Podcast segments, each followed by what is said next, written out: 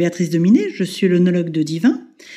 Bienvenue à tous et euh, je suis ravie de vous retrouver pour ce deuxième podcast euh, qui s'adresse déjà à ceux qui ont peut-être écouté le premier, ceux qui sont déjà un petit peu plus amateurs. Et j'avais envie de reprendre aujourd'hui euh, les notions de dégustation. vous savez, ces trois grandes lignes que l'on reprend systématiquement, le visuel, l'olfactif et le gustatif. Pourquoi regarder la couleur d'un vin à part euh, que la vue fait partie du plaisir euh, Ne serait-ce que, voyez, au restaurant, on vous amène un plat. Avant de le goûter, la première chose que vous avez envie de faire, c'est de le regarder. Donc cette vue, elle contribue au plaisir euh, de la dégustation. Mais c'est vrai qu'elle donne aussi des informations. On dit souvent, pour faire simple, que plus un vin est jeune, plus il est pâle, et plus il est mature, plus il est doré. Ça, c'est ce qu'on va retrouver euh, sur les vins blancs.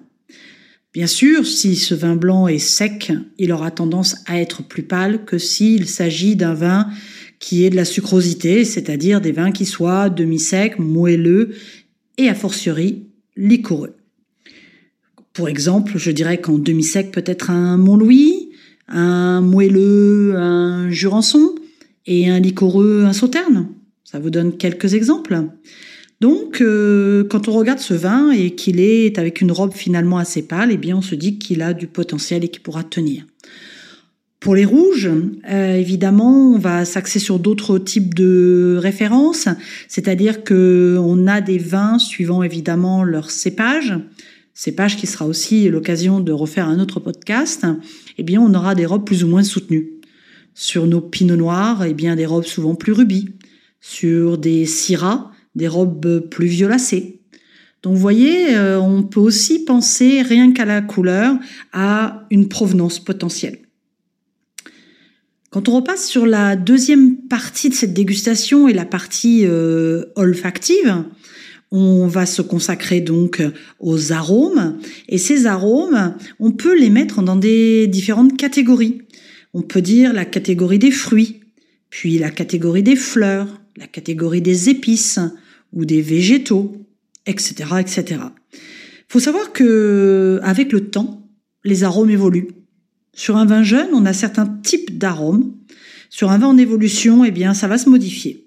Si je prends un exemple tout simple, si je vous dis ça sent la pomme, eh bien, euh, au-delà de, du petit clin d'œil qu'on pourrait faire euh, au tonton flingueur, eh bien, je dirais, euh, si c'est de la pomme fraîche, eh bien, on est sur un vin jeune.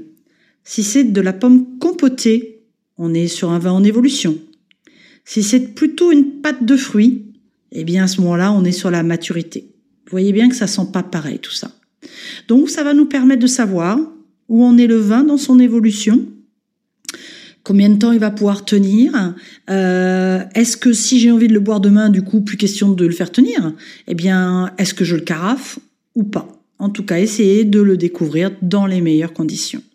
Et puis chaque arôme aussi euh, va être lié euh, souvent à ce qu'on appelle un côté variétal, donc c'est-à-dire à nos cépages.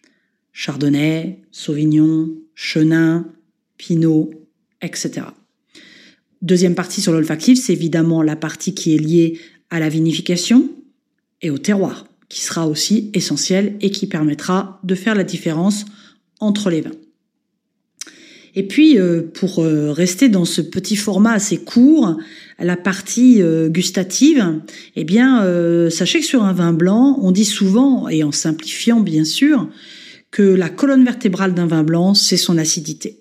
C'est-à-dire qu'un vin blanc a besoin d'acidité, il faut qu'elle soit maîtrisée, il faut pas qu'elle soit dominante, mais il faut qu'elle soit là, parce que sinon, ça a un petit peu tendance à s'écrouler. Et pour un rouge, sa colonne vertébrale, elle sera plus liée au tanin. Donc, évidemment, toujours une question d'équilibre dans les vins, avoir une structure tannique qui soit en adéquation avec aussi sa partie euh, charnue, je dirais, sa partie euh, fruitée. Si on n'a que de la structure, ça va devenir dur. Si on n'a que du fruit, ça va devenir mou. Donc, il nous faut un peu de tout ça. Voilà, en quelques mots, euh, les grandes lignes d'une dégustation.